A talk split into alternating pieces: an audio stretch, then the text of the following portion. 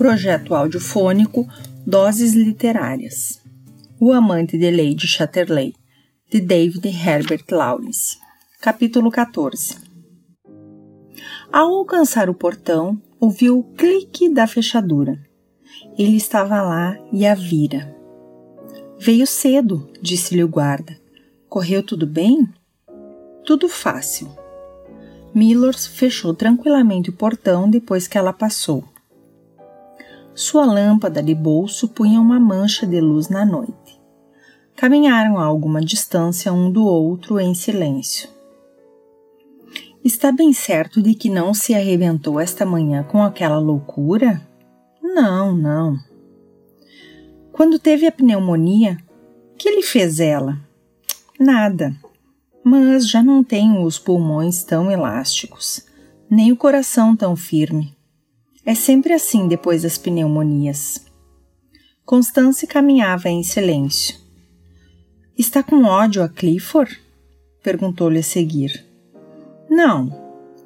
Tenho encontrado muitos homens do seu tipo para dar-me ao trabalho de odiá-los. Mas não gosto desse gênero de homens. Eis tudo. Que gênero? Você sabe melhor que eu. Esses moços vagos, adamados e sem colhões. Sem quê? Sem colhões, colhões de homem. Constance refletiu um momento. Mas não se trata disso, disse ela um tanto irritada. Disse que um homem não tem miolos quando é estúpido, que não tem coração quando é vil, que não tem estômago quando é covarde. E quando não tem a faísca da virilidade, diz que não tem colhões. Quando é muito mimado, domesticado. Acha que Clifford é muito domesticado? Sim, e também muito desagradável, como a maior parte dos da sua tribo, quando contrariados. E não se considera você muito mimado também? Não muito. De longe viram uma luz amarela. Luz? admirou-se Constance. Deixo sempre o lampião aceso no chalé. Ela continuou a caminhar ao seu lado, sem o tocar, e perguntando a si mesma por que estava ali com aquele homem. Chegaram. Millers abriu e depois fechou a porta por dentro. Como numa prisão, pensou ela. A chaleira cantava ao fogo e sobre a mesa viam-se as xícaras de chá. Constance sentou-se na poltrona de pau junto ao fogo. Estava quente ali para quem vinha do frio de fora. Vou tirar os sapatos, estão úmidos, disse Constance, sacando-os, e pousou os pés descalços sobre o guarda-fogo, enquanto ele ia à dispensa buscar coisas de comer. Pão, manteiga e língua em conserva. Sentindo-se encalorada, despiu o capote e pendurou-o. Quer chocolate, café ou chá? indagou Millers. Estou sem vontade de nada. Agradecida. Sirva-se você. Também não quero nada. Vou dar comida à Flossie. Millers andou de cá para lá, preparando um alguidar de comida para a cadela que o olhava com inquietação. Olá, aqui está a sua ceia. Inútil assumires esses ares de vítima, disse ele à cadela. Colocou o alguidar sobre o capacho da escada e sentou-se numa cadeira para tirar as polainas e os sapatos. Em vez de comer, Flossie veio sentar-lhe ao lado, com os olhos nele perturbada. Millers sacou fora as polainas. A cadela aproximou-se um pouco mais. Que há? Assim incomodada porque entrou outra pessoa aqui? Bem mostras que és mulher. Vai comer tua janta, anda? Disse-o com a mão sobre a cabeça do animal e afagou-lhe as longas orelhas sedosas. Pra lá! Vai comer tua janta. Anda, já! Ordenou virando a cadeira para o lado do alguidar. E, humildemente, Flossie lá se foi à ceia. Gosta de cães? perguntou Constance. Não muito. Acho-os ternos demais. Já sem perneira, Millers tirava os sapatos. Constance correu os olhos pelo recinto. Que salinha nua! Na parede, uma horrível fotografia ampliada representando dois noivos. Sem dúvida, ele e sua mulher. Criatura de expressão atrevida. Você e sua mulher? Sim, fotografia tomada antes do casamento, quando eu tinha 21 anos. Millers olhava para aquilo com ar impassível. Gosta desse retrato? perguntou Constance. Se gosto? Não, não gostei nunca disso. Ela é quem o quis. Se não gosta, por que o conserva aqui? Talvez sua mulher desejasse tê-lo consigo. Millers encarou-a, rindo-se.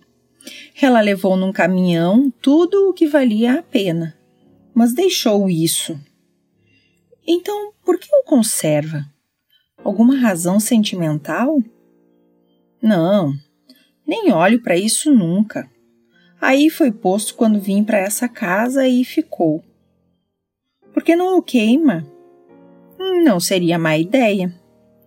Já sem sapatos, Millers calçou umas chinelas e, subindo a uma cadeira, desceu o quadro. Ficou na parede um grande quadrado de cor diferente. Foi à despensa e trouxe martelo e alicate. Sentou-se e pôs-se a arrancar os preguinhos das costas do quadro, sempre calmo e absorvido como era em tudo. Sacou fora a fotografia, olhou-a com ar divertido. Eis o que fui, um jovem cura, e ela, uma tirana. O donzel e a tirana. Naquele retrato, tinha realmente o ar de um jovem cura, muito bem barbeado, arrumadinho, tipo do moço de há 20 anos. Seus olhos vivos e indomáveis já estavam na fotografia. Mas a mulher não era só uma tirana, apesar da forte maxila. Revelava algo atraente. Nunca devemos conservar estas coisas, disse Constance. Miller fez a fotografia em pedaços e lançou-os à lareira. Vai, mas é estragar o fogo, observou. Depois desfez a moldura e guardou os pedaços na dispensa, dizendo: Isto queimaremos amanhã. Há muita massa em cima da madeira. Em seguida, tirou a mesa e sentou-se. Tem amor por sua mulher? perguntou-lhe Constance. Amor? Você tem amor por Clifford? Constance não se satisfez. Há de, entretanto, sentir qualquer coisa por ela. Sentir qualquer coisa? repetiu ele rindo. Sim, por que não? Eu? E seus olhos se dilataram. Ah, não. Nem pensar nela posso, concluiu tranquilamente. Então por que não se divorcia? Assim ela ainda acabará voltando. Oh, não, não voltará por coisa nenhuma. Ela me odeia mais do que eu a ela.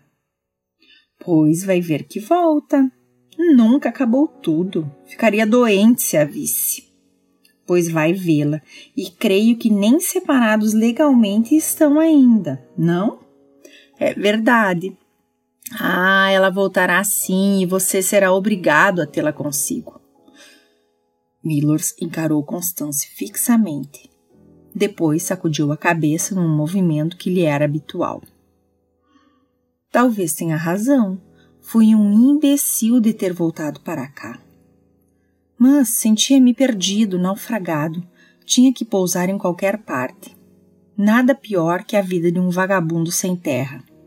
Mas você tem razão. Preciso obter o divórcio e readquirir minha liberdade. É que nunca suportei essa coisa funcionários, tribunais, juízes. Mas não há remédio. Sim, vou divorciar-me. Suas maxilas cerraram-se e Constance exultou.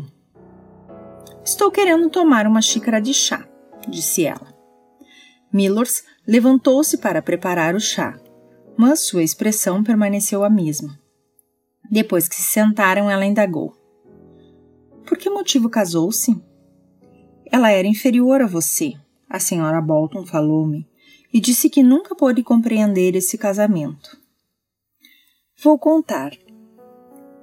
Aos 16 anos comecei a namorar uma pequena, filha de um professor, em Ollerton. Linda, realmente linda. Tinha meu renomezinho como estudante. Estivera no colégio de Sheffield, sabia meu francês, meu alemão e andava orgulhoso da minha superioridade. Ela, uma romântica das que detestam o vulgar, impeliu-me para a poesia e a literatura. E, em certo sentido, me formou. Li furiosamente e pensei muito, tudo por causa dela. Estava empregado nos escritórios de Betterley e era um rapazinho esbelto. Pálido, refervente de literatura. Conversava com ela sobre tudo, absolutamente tudo. Nossas conversas nos levaram de Persépolis a Tombucto. Ninguém encontraria neste condado ou em dez condados um parzinho mais literário, mais cultivado que nós. Havia êxtase entre nós. Vivia nas nuvens e ela me adorava. Mas a serpente estava escondida na erva, o lado sexual. Nenhum temperamento nela, pelo menos lá onde eu queria. E eu ia cada vez mais emagrecendo e enlouquecendo mais. Por fim, declarei-lhe que era indispensável sermos amantes. Persuadia-a com as minhas palavras, como de hábito, mas não encontrei nela nenhum desejo, nenhuma urgência. Adorava-me, adorava ouvir-me falar e deixar-se beijar, mas, quanto ao resto, nada. Não queria. Há muitas mulheres assim. E eu, eu era justamente o resto que queria. Veio o rompimento, fui cruel abandonei-a. Tive então um amor com uma professora, que dera um escândalo. Havia sido amante de um homem casado ao qual quase enlouquecera. Uma mulher de mais idade que eu, meiga, muito branca, amiga de tocar violino. Mas que demônio! Gostava de tudo no amor, exceto o sexo. Meiga e acariciante, insinuante. Mas se tentava levá-la mais além, rangia os dentes e exalava ódio. Forcei-a a ceder e ela me assassinou com o seu ódio. Foi outra decepção. O que eu queria era uma mulher que me quisesse e também gostasse disso. Depois veio Berta Kutz. Os Kutz tinham sido vizinhos nossos quando eu era criança, de modo que nos conhecíamos muito. Impossível gente mais vulgar. Berta colocou-se em Birmingham como dama de companhia, dizia ela, mas todos juravam que era apenas como criada de quarto de um hotel. Seja como for, um dia Berta reapareceu com grandes ares, vestidos chiques, toda vistosa, como tantas mulheres que vemos na rua. Eu, nessa ocasião, estava a ponto de explodir. Deixei meu emprego em Betterley achando-o indigno de mim, e coloquei-me como mestre ferrador em Tevershaw. Tinha de ferrar cavalos, o mesmo ofício de meu pai, com quem fiz a aprendizagem. Gostava de lidar com cavalos e o emprego me convinha. Via-me nele à vontade. Parei de falar fino, como eles dizem, e voltei ao patois popular. Mas continuei a ler em casa. De dia, porém, ferrava cavalos e, por fim, comprei um carrinho e um pônei. E era então um Lord Duckfoot. Meu pai falecera e deixara-me trezentas libras. Liguei-me então a Berta, contente de que ela fosse tão comum. Eu queria também tornar-me comum. Casamo-nos e no começo tudo foi bom. As outras meninas, as puras, quase me tinham atrofiado os colhões mas Berta não merecia censura nesse ponto. Queria-me e não fazia caras. Subia ao céu. Encontrara o procurado, uma mulher que gostasse de copular comigo. E pus-me a copular à vontade. Creio que ela me desprezava um pouco por gostar tanto disso e por trazer-lhe o café à cama. E as coisas foram piorando. Quando eu voltava do trabalho e não via jantar que prestasse e dizia alguma coisa, Berta enfurecia-se. Chegávamos a nos atracar. Ela se atirava a mim de unhas e dentes. Eu a agarrava pelo pescoço e quase a estrangulava. Imagine! Passou a tratar-me com a maior insolência. Chegou a não querer deitar-se comigo quando eu tinha vontade. Nunca! Repelia-me sempre com brutalidade. E quando eu não queria, lá vinha com agrados e modos até que eu cedesse. E quando fazíamos amor, ela não gozava junto comigo. Nunca. Esperava.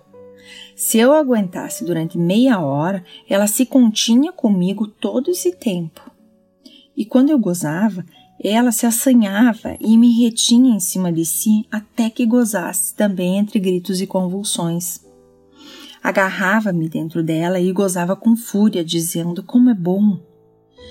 Isso foi me desgostando. E quanto mais eu me desgostava, mais ela requintava no sistema. Foi se tornando de gozo cada vez mais difícil e, por fim, quase me escangalhava lá embaixo, como se tivesse bico e garras na coisa.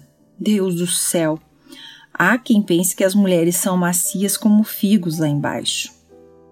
Mas posso garantir que pelo menos algumas têm bico e garras entre as pernas, com que estraçalham um homem. Eu, eu, eu, elas só pensam em si e urram e despedaçam o homem. Falam no egoísmo dos homens, que é o egoísmo dos homens diante da cegueira e dureza de mulheres assim. Tal velhas prostitutas. Berta não podia evitar isso. Falei-lhe, disse-lhe do horror que me causava, e ela tentou corrigir-se, experimentando ficar parada enquanto eu agia. Experimentou, mas nada conseguiu. Tinha de agir também. Tinha de moer o seu próprio café. Isso vinha sempre como crise inevitável. Era preciso que ela se desse ao furor.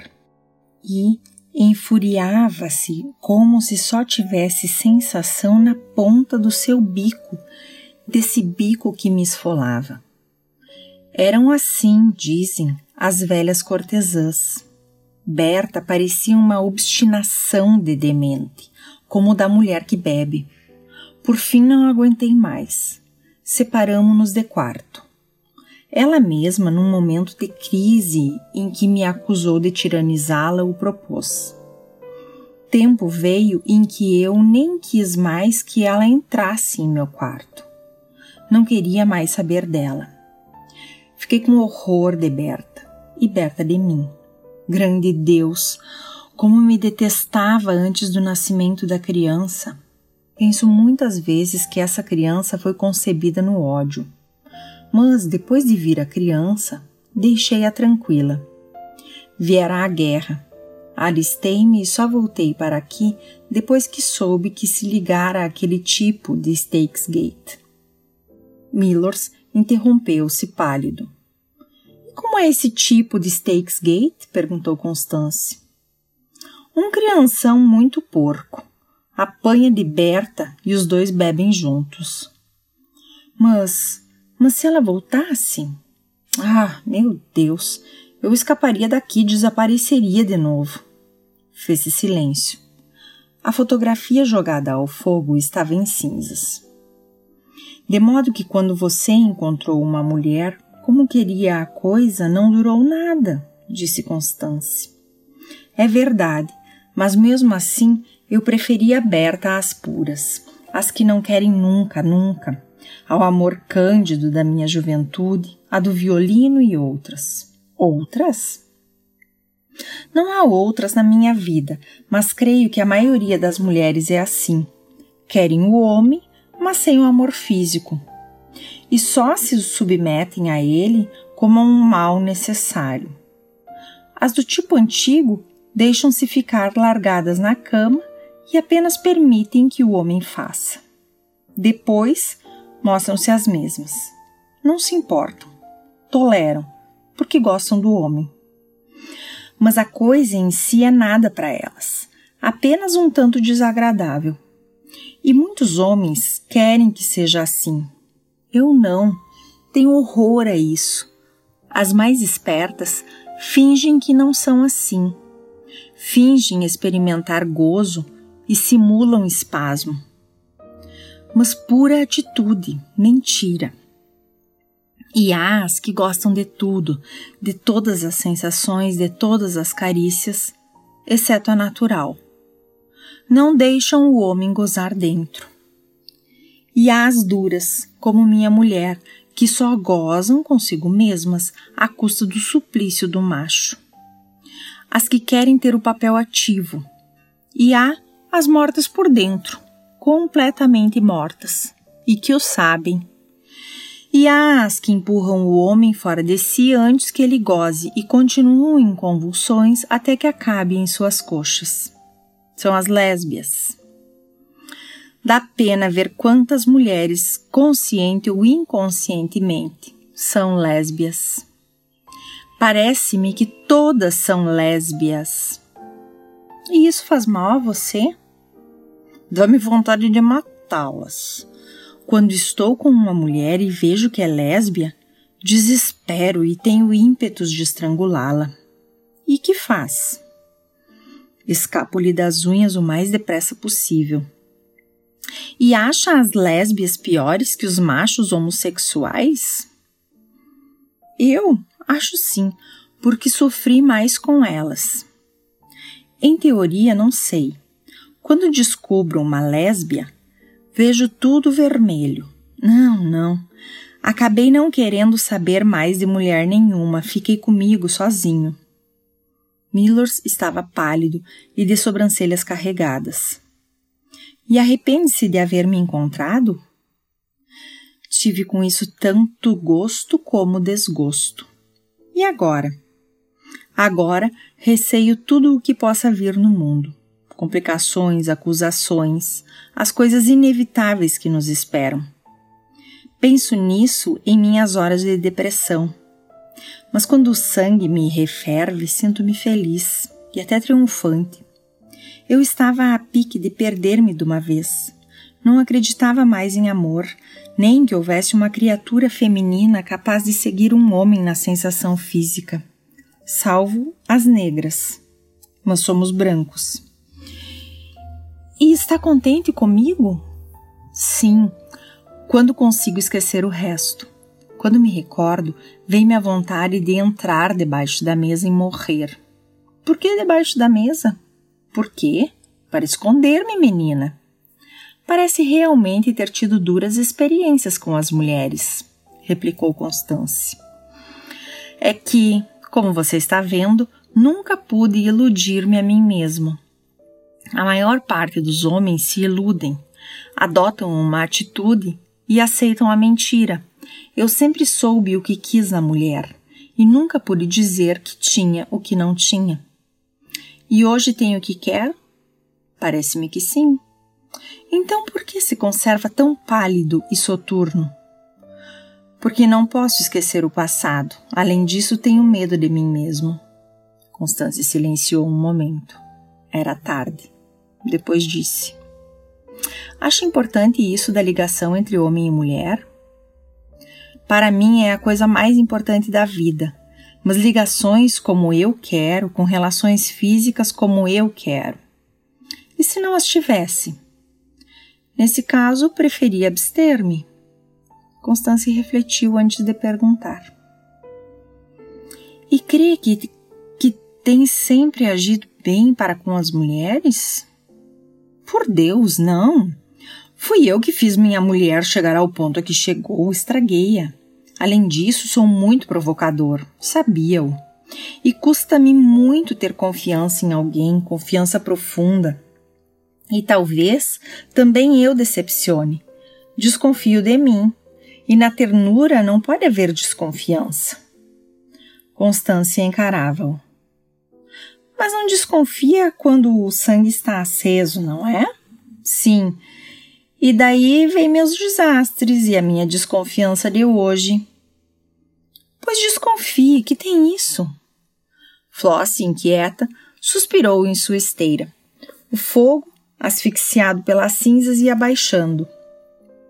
Somos nós dois um casal de guerreiros vencidos, murmurou Constance. Considera-se vencida também? E voltamos ambos para a guerra. Sim, e tenho medo. Ah.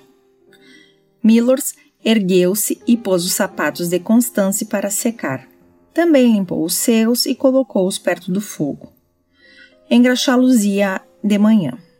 Atiçou o fogo para que desaparecesse o que restava das cinzas do retrato. Mesmo reduzido a carvão, é ignóbil, comentou.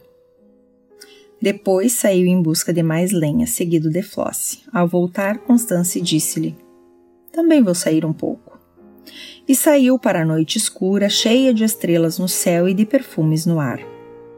Seus sapatos, já úmidos, umedeciam-se mais. Ela, entretanto, sentia um ímpeto de ir caminhando em linha reta, sempre, sempre, para bem longe dele e de todo o mundo. Fazia frio. Constance teve de recolher-se. Na sala, sentou-se rente ao fogo. Que frio! exclamou, tiritando. E Millors avivou as chamas e alimentou-as com uma braçada de lenha. As labaredas amarelas, que dançavam sem cessar, faziam-no feliz, aquecendo-lhe o rosto e a alma. Mas Millors conservava-se em silêncio e distante. Por fim disse, tomando a mão de Constance: Não se atormente. Faça o que se pode. Sim. Ele suspirou e sorriu, e Constance foi para seus braços murmurando: Esqueça, esqueça. Millors conservou-a nos braços, diante do fogo daquelas chamas que eram um esquecimento. O peso dela macio, morno, maduro. O sangue entrou a ferver-lhe nas veias, despertando-lhe a força, o vigor, a coragem. No fundo, talvez essas mulheres tivessem querido aproximar-se de você, amá-lo de verdade, mas não puderam. Talvez a culpa não seja totalmente delas. Sei disso. Acha que não conhecia a mim próprio, que não sabia ser uma serpente pisada aos pés e de espinha quebrada? Ela o apertou mais forte. Não queria continuar naquele assunto, mas era impelida por certa perversidade. Mas não é mais assim agora. Não é mais uma pobre serpente de espinha quebrada, não. Não sei o que sou. Mas há dias negros pela frente. Não, não. Por que os haveria? Há sim maus dias pela frente para nós dois, para todo mundo, repetiu Millers em melancólico tom profético. Não, não fale assim. Ele se calou, mas Constance sentiu o negror do desespero em sua alma. Desespero que era a morte de todo desejo, de todo amor desespero semelhante a uma caverna escura dentro do homem, na qual o espírito se perde. Você fala muito friamente do sexo, disse ela. Fala como se só tivesse procurado o seu próprio prazer, a sua própria satisfação. Constance falava nervosamente. Não, o que há é que sempre quis tirar de uma mulher meu próprio prazer, minha própria satisfação, e não o consegui. Era necessário que o meu prazer e o dela viessem juntos, mas sempre falhava. Temos que ser um naquele momento. Mas você nunca acreditou nas mulheres que teve, nem ainda acredita em mim? Não sei o que é isso de acreditar numa mulher. Aí está. O mal é esse Constance continuava aninhada em seu colo, mas Millors permanecia de espírito ausente e vago. Não estava ali. E tudo quanto ela dizia mais o afastava dali. Em que acredita então?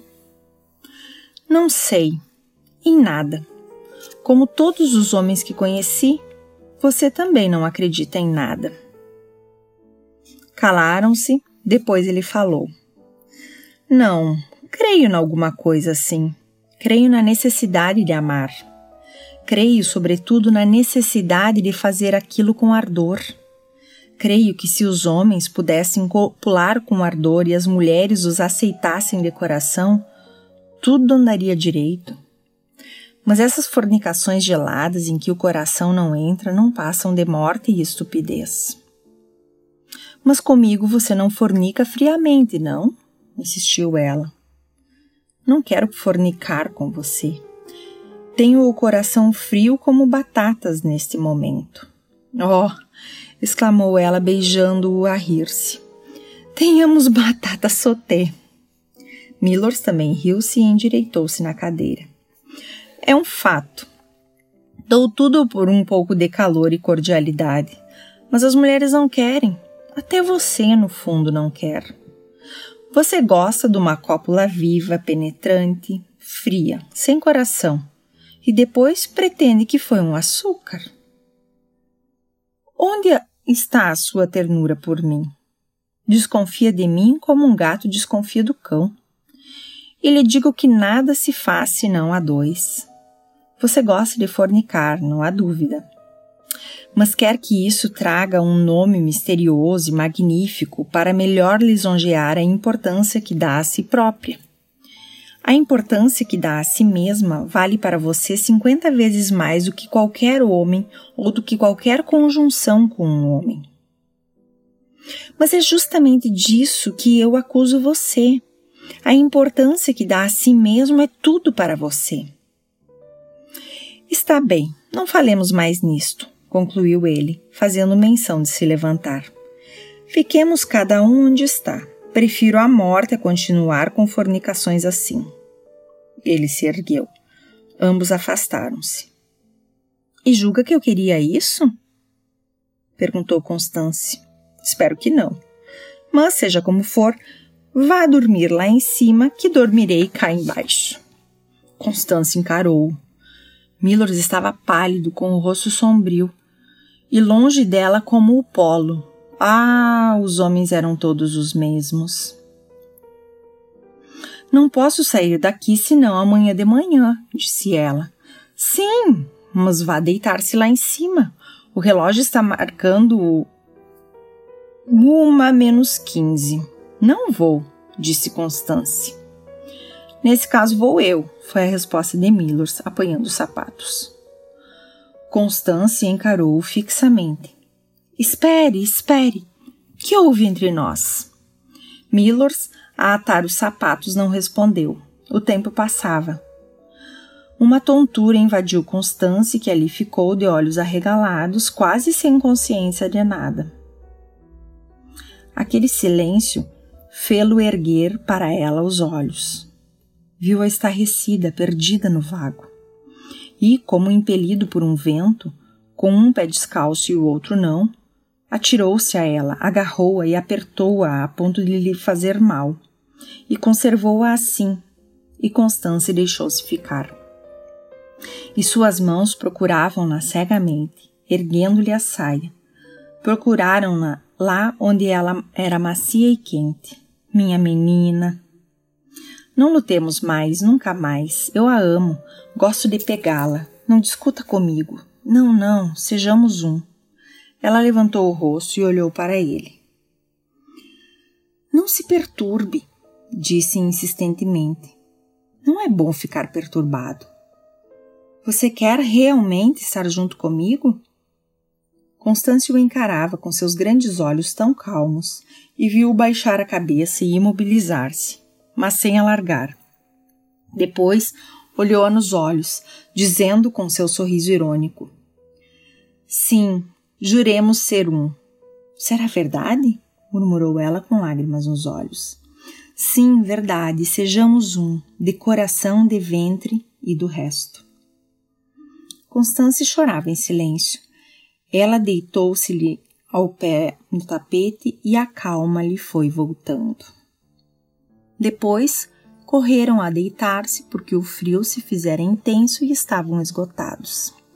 Ela se aninhou, pequenina, em seus braços, e dormiram logo profundamente, dois sonos num. E assim ficaram até que o sol trouxesse ao mundo um novo dia. A luz despertou-os. Soava lá fora a música dos pássaros, cinco e meia. A hora de Millers acordar todos os dias. Que sono profundo for o seu. Sim, mais um dia a viver, um dia novo. A companheira estava ainda em seu sono. Millers correu-lhe a mão pela carne e ela abriu os olhos azuis espantados. E sorriu, ainda em semi-consciência. Está bem acordada? perguntou-lhe Millers. Constância olhou nos olhos, sorriu e beijou. E de súbito, totalmente acordada, sentou-se na cama. Dizer que estou aqui. Seu olhar corria pelo quartinho caiado, de teto em declive e janela aberta. Não havia outros móveis além de uma pequena cômoda e de uma cadeira, afora a cama. Dizer que estamos aqui, repetiu. Estirado no leito, Millers a contemplava e lhe acariciava os seios debaixo da camisa. Em sua euforia, ele era todo mocidade e beleza, como os olhos lhe ficavam quentes às vezes. Constance também tinha a frescura moça de uma flor. Quero tirar isto, e Millor sacou-lhe a camisa de batista. Constance, nua, emergiu sentada, os seios levemente dourados. Ele se divertia em fazê-los bambolear como sinos. Quero também que tire o pijama, disse ela. Não, não. Sim, sim, ordenou Constance. E Millers sacou o velho pijama de algodão, repelindo a calça com os pés. A não ser nas mãos, no rosto e no pescoço, sua pele era alva como leite e fina, e de súbito Constance reviu aquela beleza pungente que tanto a impressionara no banho. O ouro do sol batia nas cortinas, como querendo entrar. Oh, abramos as cortinas, os pássaros cantam lá fora, o sol que entre também, disse ela. Millers saltou da cama e abriu as cortinas, nu e delgado, um pouco recurvo. Abriu-as e olhou para fora num momento. Suas costas brancas e finas, suas nádegas de uma estranha firmeza viril, sua nuca brunida e delicada, mas sólida. A força daquele corpo era interior, não exterior. Como é belo! exclamou Constance. Tão puro, tão fino. Venha, venha! estendeu-lhe os braços.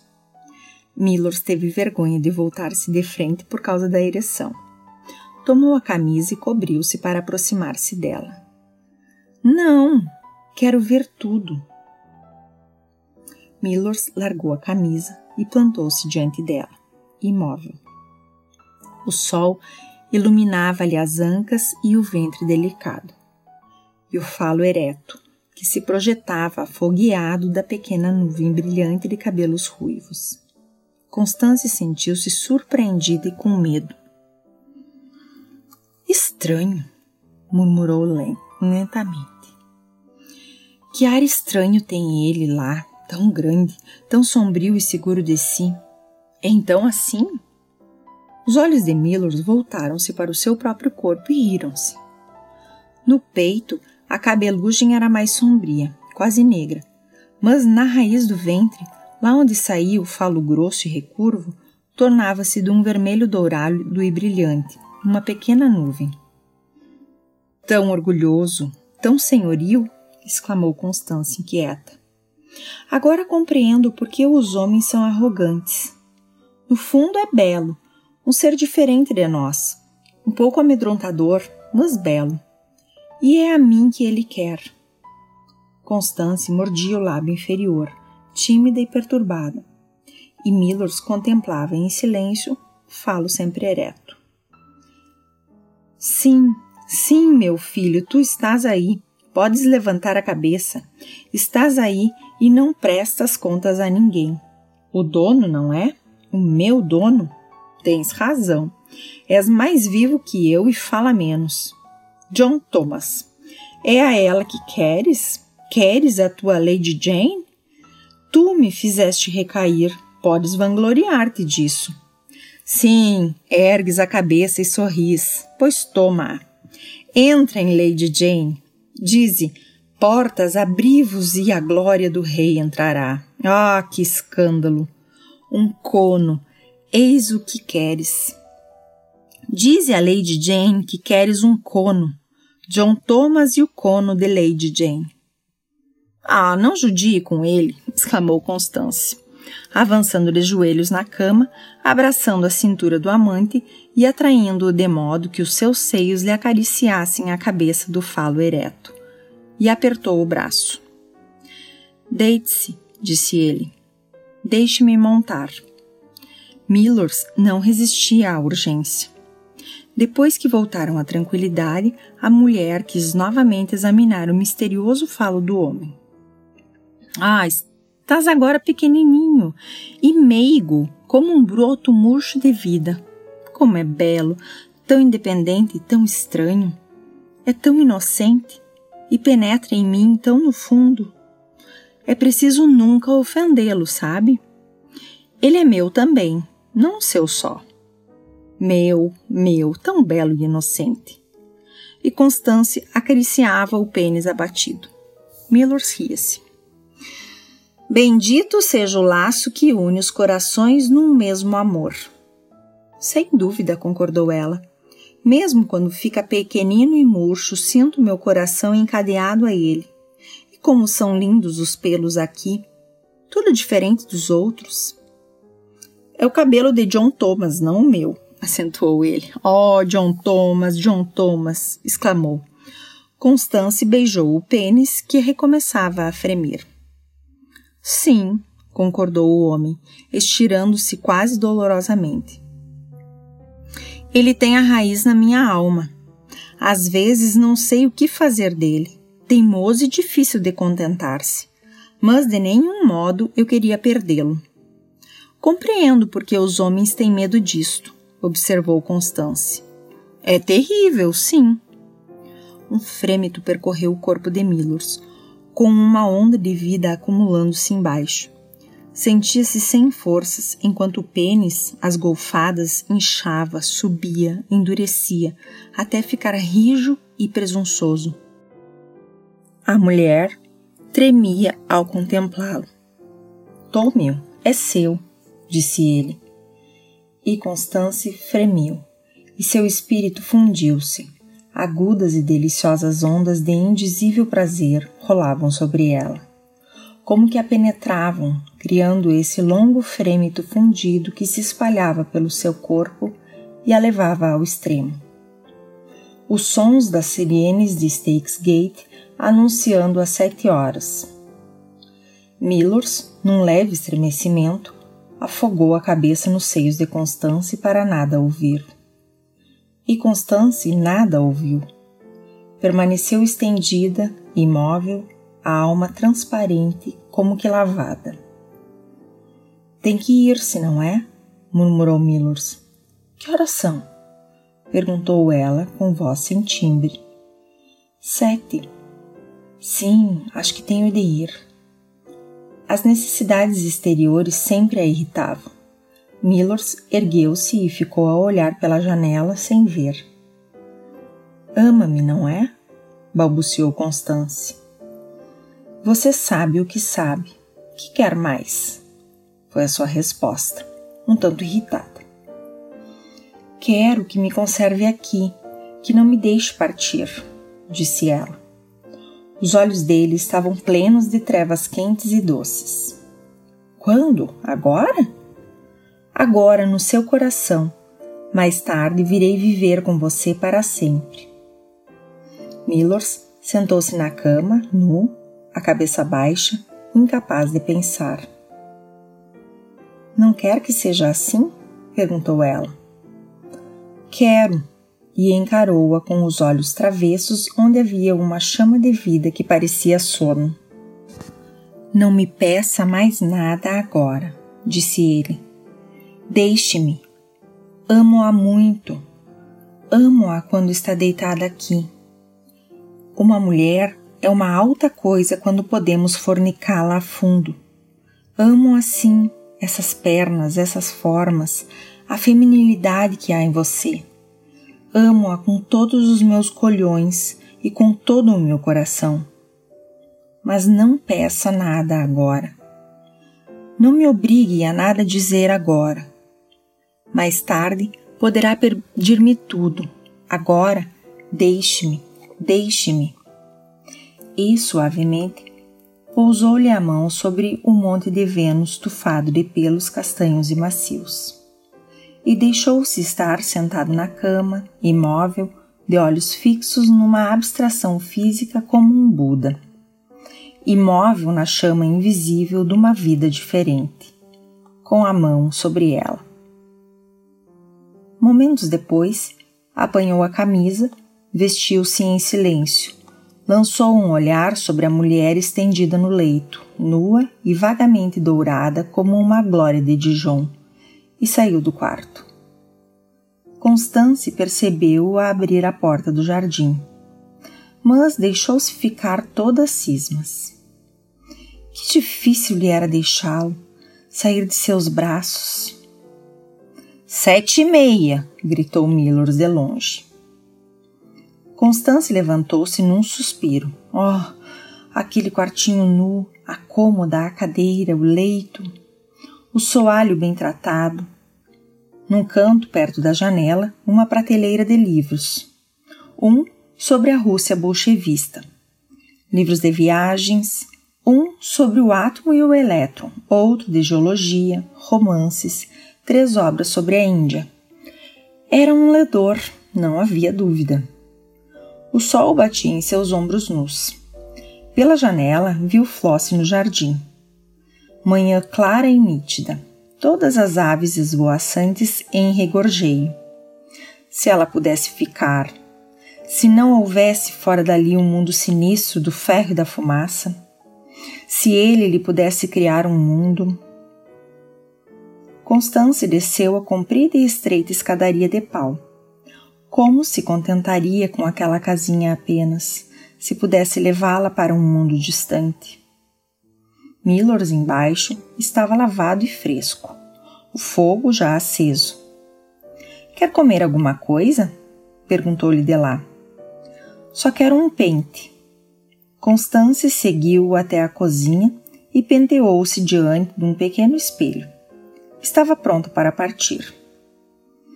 Eu queria que o resto do mundo desaparecesse e só ficássemos nós dois aqui, disse ela mas o mundo não desaparecerá, foi sua resposta. Quase sem falar, atravessaram o jardim de flores orvalhadas. E depois a floresta toda frescura. Sentiam-se unidos num mundo só deles. Doía a Constance ter de reentrar no castelo. Quero quanto antes viver só com você, foram suas últimas palavras ao despedirem-se. Millers apenas sorriu. Constância entrou no castelo tranquilamente, sem ser vista.